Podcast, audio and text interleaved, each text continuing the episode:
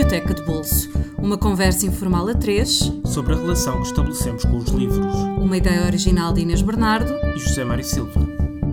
Olá, bem-vindos ao Biblioteca de Bolso, um podcast sobre o lugar que os livros constroem nas nossas vidas. Esta semana recebemos José Luís Tavares, um poeta que nasceu a 10 de junho, dia do poeta maior da nossa língua, Luís Vaz de Camões Cabo-verdiano de 50 anos, natural do lugar de Chão Bom, no Conselho do Tarrafal, Ilha de Santiago, estudou literatura e filosofia.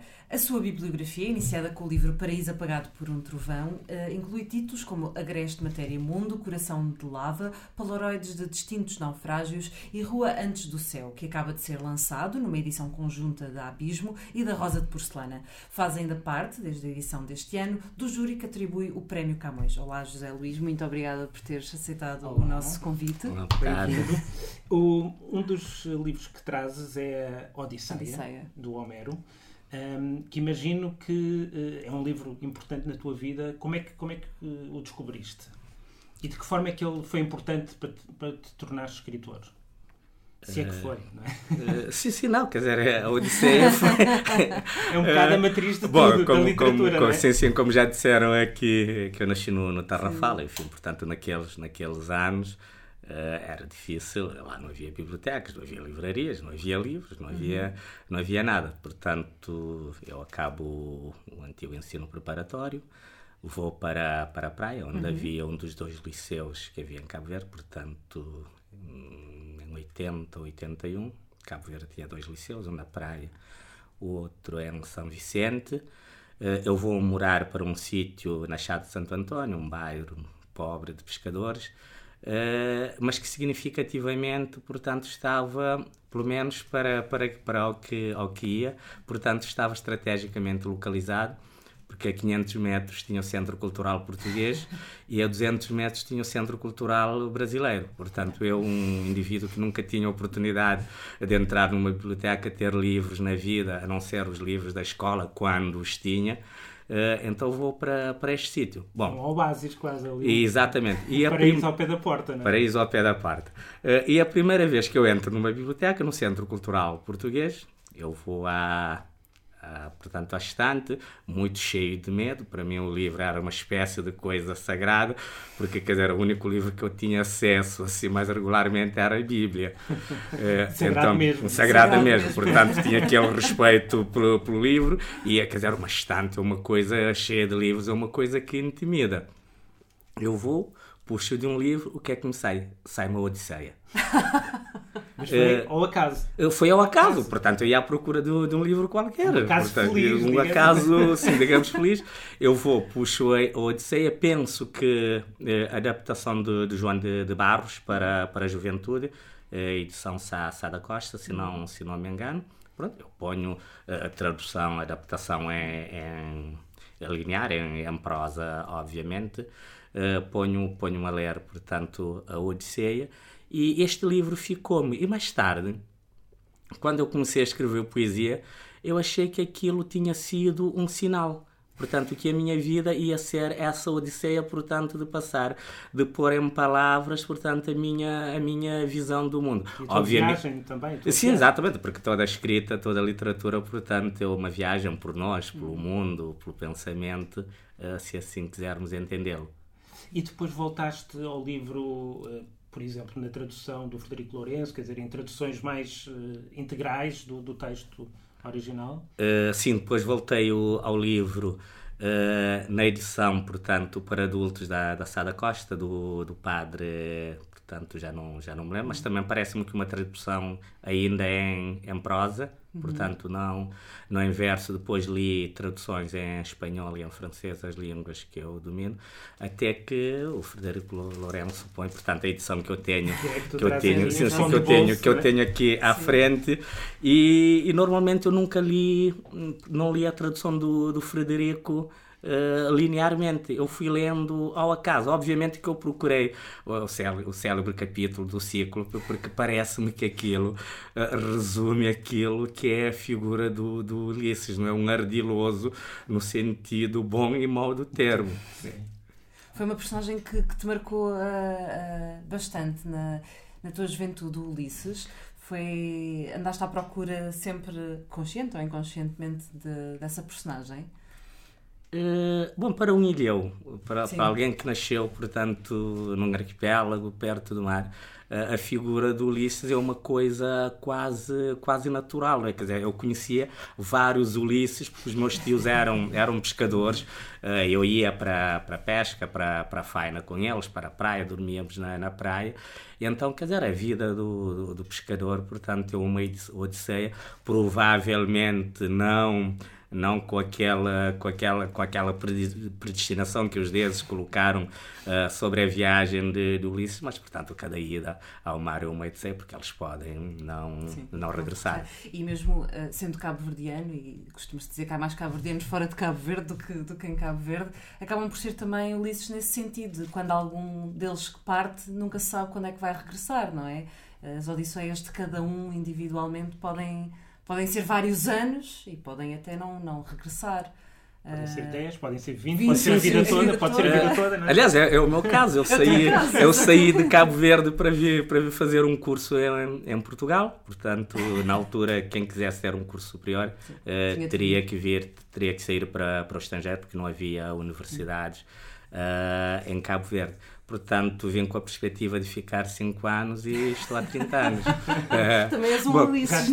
há mais tempo do que há mais tempo, Sim, exatamente. Aliás, eu, quando me perguntam uh, qual é o meu país, eu disse, pai, às vezes tenho alguma dificuldade. Acho que o meu país já é aquele... há mais tempo em Portugal do que viveste Sim, porque eu vim de lá com 20 e já estou com, com 50. 50. Portanto, são mais os anos de cá do que de lá. Portanto, quer dizer, acho que o meu país é aquele que eu invento e para mim e também quero partilhá-lo com os leitores nos, nos meus Em relação à imigração do Cabo Verde ser um povo de imigrantes, eu não conheço muito hum. os outros países, sim, sim, as outras diásporas. Uh, mas o cabo-verdiano tem uma coisa particular. Ele parte sempre com a certeza ou com a vontade de, de regressar. Ele pode não, não regressar eh, nunca. Mas, quer dizer, ele vai lá, não é por, não é por acaso, por exemplo, independentemente das condições uh, que os imigrantes cabo-verdianos uh, não tinham aqui em Portugal, mas também, quer dizer, o facto deles não adquirirem nessa, nesses anos habitações, morarem uh, naqueles subúrbios, também tinha a ver, portanto, com...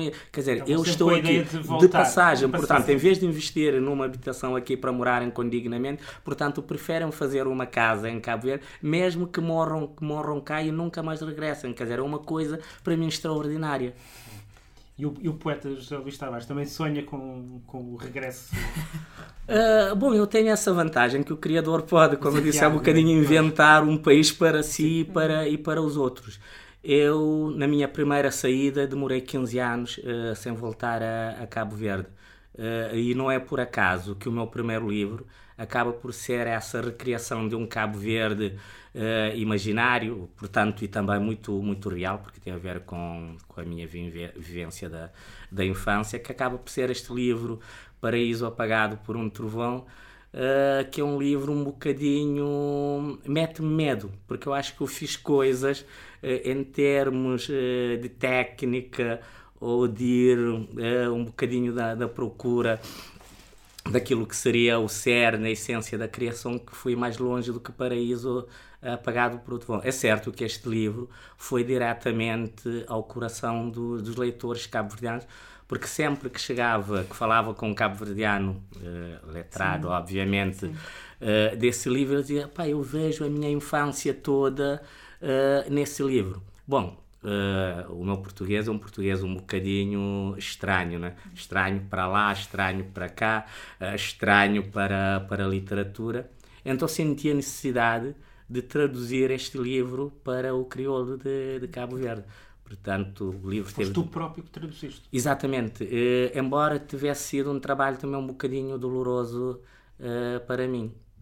Porque, não, porque sendo o crioulo uma língua assim, ágrafa, ser uma, uma tradição de escrita, portanto eu não tinha uma linguagem coeva ou equivalente uh, do português, portanto, que eu usava neste livro. Sendo eu o autor da versão, eu sabia o que se perdia naquela, naquela tradução. Mas houve a necessidade, tanto de pôr aquele livro em língua cabo-verdiana, porque de repente muita gente que nunca me tinha falado daquele livro disse: Ah, agora percebi o que é que o poema tal queria dizer. Eu disse: Não, quer dizer, não sei se percebe, se percebeste, ou pelo menos, quer dizer, a língua dá, dá, dá, dá uma capacidade da pessoa chegar, chegar mais perto. Uh, a língua cabo-verdiana, para as pessoas que não têm uma grande vivência da, da poesia, a língua cabo-verdiana, o fator emocional, o fator identitário, portanto, consegue fazer com que algumas pessoas chegassem mais perto do que do, uh, daquilo que é o cerne deste livro. E, e houve alguma coisa do, do sopro épico do Homero que, que tenhas querido recriar na, nos, nos teus livros, nomeadamente nesse primeiro? Que é uma invenção de um, de um, Cabo Verde quase mítico. Uh, sim, porque aquilo, portanto, também é uma, é uma, é uma odisseia. Sintomaticamente uma odisseia sem mar. sem mar. Sim, sim, aliás, eu, eu, eu também uh, consegui esta coisa, que não sei se foi uma coisa procurada ou não, porque às vezes nós não estamos a procurar coisas, depois de repente ele torna, eles tornam-se marcante num livro.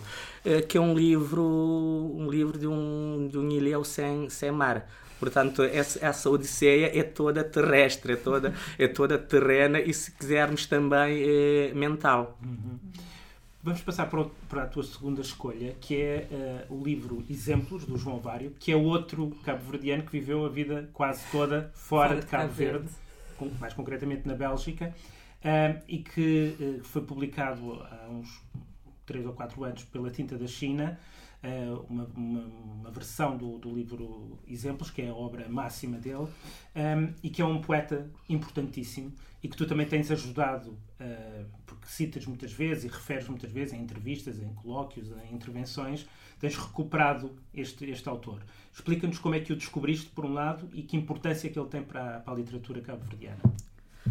Bom, e para ti também, como escritor. Sim, né? sim. O, o, João Vário é um dos nomes poéticos do, do cabo-verdiano João, João Manuel Varela, portanto, neurobiólogo, cientista de, de craveira mundial. Um grande, é, um sim, portanto, descobriu uma doença do cérebro que leva o nome, o nome dele, síndrome de, de Varela, portanto, que estudou em, em Coimbra, medicina em Coimbra e, e Lisboa, licenciou-se em Lisboa com 20 valores em medicina, Portanto, no caso. As dele eram épicas. eram épicas, aliás, inclusive, inclusive eu, eu não, não vou deixar de contar essa, essa história, Sim. quando, na, eh, portanto, na, na arguição final, final dele, ele dirige-se para a bancada do, do júri e diz: Caros colegas, oxalá sejam meus colegas no futuro.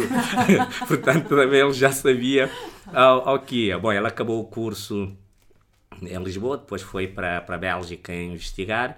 Uh, ele publicou um livro, ainda estudante, em Coimbra, em 58 Horas Sem Carne, que teve uma boa, uma boa recepção, mas que ele acabou por, uh, por rejeitar. E a partir dos anos 60 ele começa, portanto, a escrever os exemplos, começando por exemplo geral, que ele publicou em 66 um conjunto de nove livros, portanto são doze ao todo, neste momento estão publicados uh, nove. E, o João Vário, portanto, nós, eh, estudantes do liceu, só conhecíamos uh, três poemas dele, da sequência do, dos exemplos, que estava numa antologia que nós uh, estudávamos no, no, liceu, porque o João Vário, naquele, naqueles anos, era um poeta que não podia ser lido eh, nem estudado. Portanto, era a fase chamada de cantalutista, não é? a construção do, do Estado, a glorificação do Partido eh, Libertador. E o João Vário já estava numa outra onda. Portanto, ele chama uh, a poesia do, dos exemplos a poesia de, de caráter ou de investigação uh, ontológica. Portanto, para vermos que não foi o Gonçalo M. Tavares, grande escritor, que começou com, a, com as investigações.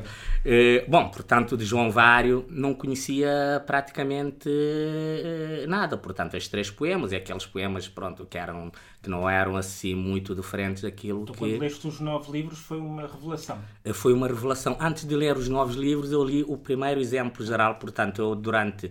Eu estudei literatura, depois passei uhum. para a filosofia, tinha um grande professor e um grande amigo, Almeida Faria, portanto, a quem falei do João Vário, e um dia ele traz-me o exemplo geral, portanto, o primeiro uhum. da série dos exemplos, autografado pelo, pelo João Vário.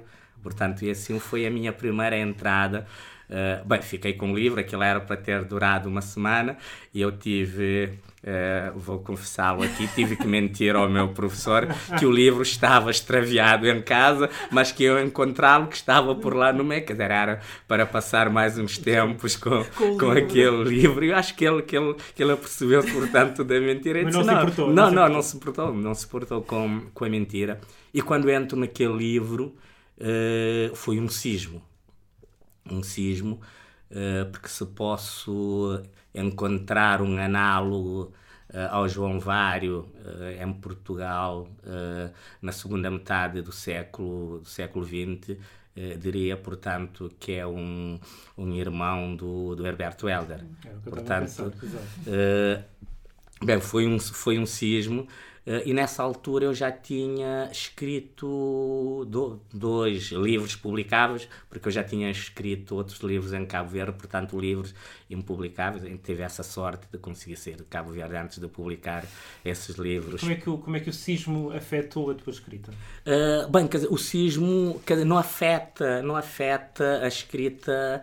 Uh, não propriamente o estilo. Sim, sim, não o estilo diretamente, inclusive uh, fiquei um bocadinho, um bocadinho triste, porque eu disse se eu tivesse uh, conhecido este homem mais cedo, provavelmente eu teria acontecido uma de duas coisas.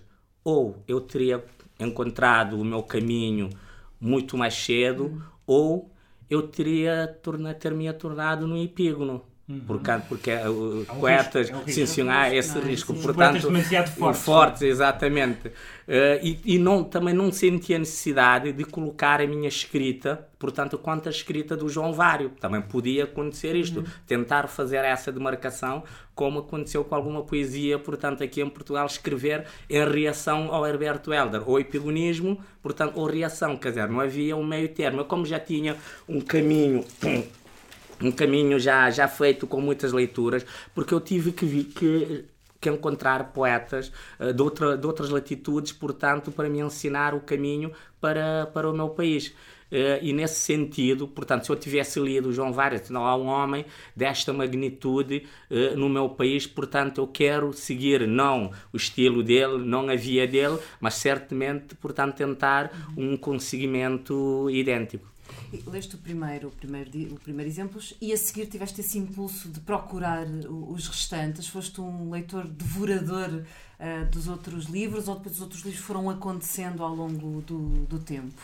Eh, quase simultaneamente, portanto, o João Vário publica, ele regressa em 90, finais dos anos 90 a Cabo Verde, ele faz uma, uma edição uh, dos, nove, dos nove livros e nessa mesma altura, o poeta moçambicano Luís Carlos Patraquim, que tinha estado em Cabo Sim. Verde e privou com João Vário, portanto, torna-se um fiel depositário dos livros dele em Portugal. E chega-me o conjunto do, dos exemplos uh, às mãos. Uma escrita uh, barroca Uh, como é, como ele diz que toda a grande poesia é, portanto, é de, de meditação ontológica, poesia uh, poemas longos, uh, sim, sim, sim, poemas barrocos. É, inclusive ele diz uma coisa, eu e os meus e os meus contemporâneos, poetas cabo-verdianos, nós meditamos muito nisso e não sei se devo contá-lo aqui porque desconfio que não seja verdade, porque isto é uma coisa própria dos ah, cabo-verdianos, mas posso dizer, quer dizer, é normal, quer dizer, é um grande a falar do outro grande. Ele diz que o Rui Belo começa a escrever os poemas longos por influência dele. é, pois, embora em termos temporais não, não... Mas tu próprio também gostas de escrever poemas longos, tu também escreves. É, eu gostaria de escrever poemas, poemas curtos, acho que é, um, que é uma falta, é uma falta de jeito, é uma falta de jeito que me leva a prolongar o poema. Aliás, os meus finais uh, são muito abruptos, são, são estranhos. E isso levou-me a uma outra coisa, não sei se teremos sim, tempo sim, para sim. falar disso, levou-me à escrita do, do soneto tentar domar um bocadinho esse meu ímpeto para, para, para o poema longo. Mas voltando, voltando ao João Vário, esses poemas uh, de meditação ontológica, como ele, uh, ele chama, acho que em termos de, de construção uh, é uma coisa única. Eu, por exemplo, muitas vezes as pessoas dizem, começaram, como eu passei a falar muito do João Vário, a dizer que eu era o discípulo de João Vário. Eu disse, eu sou O João Vário é o mestre que eu não pude ter em Cabo Verde, infelizmente. Quer dizer, ele é meu mestre espiritual, espiritual porque na altura em que o li já tinha a minha personalidade poética uh, formada, mas em todo o caso eu disse, eu vou procurar, eu estou à procura também do, do conseguimento que este homem conseguiu e que ele nunca viu, portanto, reconhecido em vida, uh, em vida, mas ele nunca se preocupou com isto porque ele estava, uh, não sei se isto é uma coisa própria do cabo-verdiano, ele sabia que estava a escrever para a posteridade. Uhum. Em relação à posteridade, referias que quando cresceste só tiveste acesso a três uh, poemas dele. Isso mudou em Cabo Verde hoje em dia, ou seja, uh, as pessoas têm mais acesso ao João Vário e, à, e à poesia dele. Uh, como, é que, como é que se olha agora para este, para este homem? Bom, o João Vário hoje é mais citado, portanto, do que lido. Quer não é fácil, não é fácil ler o João Vário, como não é fácil ler os poetas hoje não têm Uh, não tem espaço, não tem espaço neste, neste mundo. Eu costumo dizer que o poeta é o único criador livre hoje. Ele não tem editora, não tem espaço no jornal. Não estou a mandar nenhuma farpa para o Zé Mário Silva, que também é poeta. Pronto, ele também não tem espaço no jornal. Portanto, não tem espaço nas livrarias. Portanto, ele quando cria, cria com uma imensa uh, liberdade. Portanto, ele não está uh, a pensar em nenhum desses fatores. Não é como o romancista que tem que vender determinado número de exemplares, que tem que dar um best-seller de 5 em 5 anos, ou de 3 em 3 anos, sei lá. Bom, e o João Vário, quando morre, há uma grande pompa no, no, no funeral dele, uh, vai-se editar li os livros de João Vário, uh, vão-se pôr os livros à disposição a preços acessíveis e passados uh, 10 anos não há nada. Portanto, os livros do João Vário não estão, a biblioteca dele não está catalogada, os uhum. livros que ele deixou inédito, os livros que ele publicou, uh, graças a, ao esforço da, do Oswaldo Manuel Silvestre e da Tinta da China, conseguiram editar há três anos, há, três, é? há três anos, sim. portanto, uma seleção uh, larga de, de, dos exemplos. Eh, mas acho que é, que é chegada a altura, portanto, de os cabo-verdianos poderem uh, poderem ter acesso à obra deste grande, ou se quisermos, genial criador uh, da língua portuguesa. Num, num poema que, que dedicaste ao João Vário, tu dizes que ele é um homem em duas metades repartido. Uh, não sei se te lembras desse poema. Se calhar já não te lembras. Ah, sim. Uh, ah, sim. Que, metade, que metades são essas? Uh, sim, quer dizer, o poema. É, o, é poema, uh, sim, o poema é uma, é uma conversa, portanto, onde, onde cito o João Vário. O João Vário meditou muito no, no, tema do, do exílio e da diasporização, sendo que o cabo-verdiano, portanto, é ontologicamente uh, diasporizado, porque até pela, pela, sua, pela sua gênese, porque o cabo-verdiano nasce da, da mescla do, do escravo uh, africano com os colonos uh, portugueses, quer dizer que quando ele nasce, portanto, nasce já sob um certo ângulo ontológico, porque o escravo teve que ser retirado da sua, da sua terra, uh, o colono... Já era um exilado ali. Era um exilado também, portanto, nós, estamos, nós nascemos sobre um duplo exílio, quer dizer, não só o exílio físico, territorial, como o exílio ontológico, que também, quer dizer, acho que é a condição do, de todo o grande criador, quer dizer, todo o grande criador, portanto, está ontologicamente diasporizado. Sim, sim. Um, passando para, para, a tua terceira escolha, a última, é, é, é, talvez a primeira vez que um convidado no nosso programa, já, já são 80 e tal programas, que traz como livro uh, para, para conversar aqui na Biblioteca de Bolso um dicionário. Neste caso, o Aurélio, é? o, o dicionário brasileiro. Que, que, lugar ou que importância que o Aurélio teve na, na tua vida? Bem, acho que o dicionário Aurélio, ou os dicionários, portanto, são os livros que mais me influenciaram. Eu, bom, portanto, há um bocado uh, estava a falar, portanto, da minha chegada à cidade da Praia hum. e o contacto com o Aurélio acontece ainda no, no Tarrafal, em Xombom. Eu nasci a 500 metros do, do campo de concentração do, do Tarrafal, eh, que era o sítio para onde eu ia, eu ia brincar. O meu avô era lá guarda. Já estava desativado, não é? Uh, não, não, não, não. Eu, quando conheci o campo, portanto, ainda, estava, já estava na sua última fase. Portanto, em 74, 73, 74, porque o campo é encerrado dia, no dia 1 de maio de 1964, portanto, cinco dias depois do, do 25 de Abril, mas pronto, que eu com os meus 6, 7 anos ia brincar para lá, o meu avô era guarda uh, auxiliar. Portanto, para mim não era o sítio, aquele sítio que nós sabíamos que é, era o sítio para onde eu ia fazer uh, as minhas... ideia do horror que, que não, se vivia lá dentro? Não, não, não, uh, nada. Portanto, era um nessa, local de brincadeira. Né, sim, era um local de, de brincadeira. Portanto, nessa idade não se tem ideia dessas coisas do mundo. Bom, pronto, depois aquilo, passado, dá-se a abertura do, do campo o encerramento do campo a 1 de maio de 74, depois aquilo passa a ser um centro, portanto um quartel, que na altura chamavam Centro de Instrução Político-Militar. Portanto, para a instrução uh, militar também havia a parte ideológica, porque nessa altura, portanto, uh, vivíamos sob o regime do Partido Único, portanto, do partido que fez a luta de libertação uh, nacional, portanto, que era detentor das rédeas do poder nessa, nessa altura.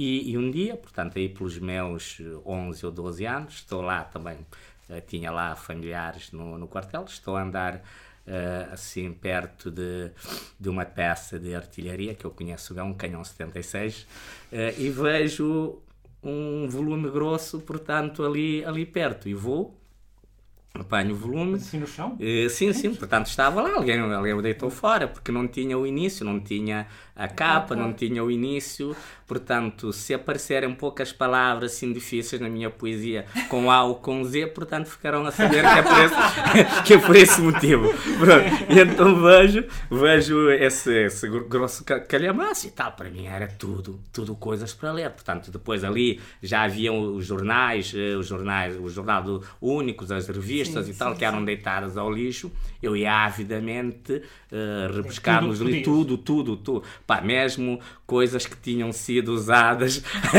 para limpar partes menos próprias, pá, já estavam secas, até dava para ler. Não sei, não sei se é muito agradável contar isto, mas dá a minha ânsia de ter coisas, porque eu cresci numa casa, quer dizer, que não tinha. Os meus pais não eram, a minha mãe eh, não sabia ler nem escrever, o meu pai tinha a, terceira classe, o meu avô tinha a quarta classe, tinha uns livros da, de catequese, da doutrina católica, mas pronto, quer dizer, eu tinha avidez de leitura, mas aquilo também não era uma coisa muito hum. edificante para mim. Então Bom, começaste a ler um dicionário. Comecei a ler como o, um, um, um, romance. Como se, como se fosse um, um romance. Comecei para aquelas palavras difíceis que eu não, que eu não sabia pronunciar. Por exemplo, agora, uh, por acaso lembro-me que no Z, a primeira palavra que eu apanhei no Z foi o zeugma. Portanto, via logo, quer dizer, fui logo apanhar um tropo, sim, para apanhar, mas também no A ainda apanhei o assinto, tá? Portanto, quer dizer, qualquer coisa, não só esta, esta, esta coisa ter, de a Odisseia ter sido uh, o primeiro livro que eu agarrei nas mãos uma biblioteca e logo no dicionário que eu encontrei, portanto, ter ido para, para esses tropos. Eu digo isso aos meus colegas, os meus amigos ficam a rir, se pensam que eu estou a brincar. É mesmo não, não, é, é mesmo verdade. E, quer dizer, aquilo era uma coisa tão fascinante que eu passava noites a ler. É, é, no Tarrafal, ali onde eu, vivia, não havia. Tu apaixonaste pelas palavras. Sim, sim, não havia, não havia luz elétrica. Hum, hum. Então nós líamos, a, eu lia à luz do, do candeeiro de, de do candeeiro de, de petróleo. portanto, eu, eu, de manhã, portanto, passava noites em branco a ler o dicionário e tinha o, o nariz cheio de fuligem, os olhos avermelhados. Eh, até que a minha irmã com quem vivia, portanto, estava um bocado em pânico, não sabia o que é que estava a acontecer-me, eh, foi espreitar-me à noite e descobriu o que é que eu estava a fazer. E, portanto, tirou-me o dicionário, porque, pronto, as pessoas de pouca instrução no interior sim, e tal, sim. achavam que as pessoas que liam muito, portanto, tornavam, enlouqueciam. É, quer dizer, claro, uma loucura benigna, né? Esse, esse, vício das palavras e das palavras difíceis permaneceu. Eh, ficou-me, quer dizer, ficou-me como uma coisa natural. Antes de passarmos Sim. Portanto, esta parte eu tenho que contar, porque depois isto também foi uma fonte de certos ganhos materiais. Porque nós, Como assim? Eh, portanto, ali já por alturas do ciclo preparatório e tal, nós fazíamos aquelas, uma espécie de apostas e tal, quem é que sabia as palavras mais difíceis? Coitados, meus colegas tinham aqueles dicionáriozinhos e tal, de, de 100 páginas, eu tinha o grande Aurélio. Pronto, nós íamos lá, coitado, eles iam com as palavras deles, não conseguiam competir comigo, pai ia lá buscava aquelas palavras, sobretudo aquelas de, de impronunciáveis, porque nós praticamente só falávamos o, o, o crioulo nem sequer, quer dizer, eu ainda conseguia ler ali a transcrição fonética que estava no, no, no dicionário. Por exemplo, lembro-me da palavra êxodo, nós pronunciávamos exodo. Sim. Pronto, a palavra sim, é êxodo, sim, pronto, porque sim. quer dizer, era uma palavra, eh, nós era o valor de, se, se nós não ouvíssemos alguém a pronunciar a palavra, portanto nós não tínhamos. Uh, e ficou-me este gosto das palavras, quer dizer, não o gosto das palavras raras e difíceis, acabou por tornar-se no meu vocabulário, portanto no meu léxico natural, poético, porque há pessoas que leem a minha poesia pensam que o uso daquelas palavras tem, sim, tem um intuito preciosista, mas não tem, quer dizer, aquilo faz parte do meu léxico. Claro, nenhum léxico é natural, é, é adquirido, mas sequer acaba por ser uma coisa que fica em nós muito. É muito... natural, Exatamente, naturalmente. Aliás, eu uh, acabei por tornar-me um indivíduo presumido na minha relação com as palavras. Eu uh, cheguei a fazer traduções sem usar um dicionário, porque achava que já sabia tudo. Claro que isto é muito mau, né? Há sempre, quer dizer, acha, sempre... ninguém, não sei se dominámos 10%, portanto, do léxico de uma. Uh, do... já não era mau. Já, já não era mau, sim. Se eu conheço uh, algumas palavras, aliás, inclusive, há, há gralhas nos meus poemas que nem os revisores conseguem, conseguem mexer nele porque pensam que alguma palavra que eu conheço eles não, não conhecem. Dizem, não, homem, não vês que, que isto é uma gralha. Pronto, o homem cada... deu Aurélio quando era criança, por amor de Deus, não pode ser gralha. É como se tivesse caído no, no caldeirão no do caldeirão Sim, sim, sim. sim. Bom, a conversa vai muito boa e com muitas palavras, mas infelizmente vamos ter de terminar. Vamos uh, recordar que a Odisseia de Homero está publicada em Portugal pela Cotovia, com uma tradução de Frederico Lourenço. A edição de bolso está disponível por cerca de 13 euros. Exemplos de João Vário, um livro da coleção de poesia coordenada por Pedro Mexia na tinta da China, como já referimos, Uh, está disponível por 14,40€ e o novo dicionário Aurélio da língua portuguesa, já revisto e, e, mais que revisto, é agora publicado pela editora Positivo, está disponível nas livrarias online em Portugal por cerca de 177 euros, ou então passeiem pelo Terrafal, pode ser que encontrem algum abandonado. Nesta altura é mais difícil. Nesta altura é mais complicado. Para a semana estaremos de volta com mais um episódio. Até lá, sigam-nos nas nossas redes sociais em facebook.com.br Biblioteca de Bolso e ouçam-nos através do SoundCloud, do iTunes, por subscrições RSS e na rádio online, Rádio Lisboa, onde também podem descobrir muitos outros podcasts. Muito obrigada, João Luís, por teres vindo. Obrigado eu por me ter dado a oportunidade de falar destas coisas. e para quem nos ouve, até para a semana com um novo convidado. Até para a semana.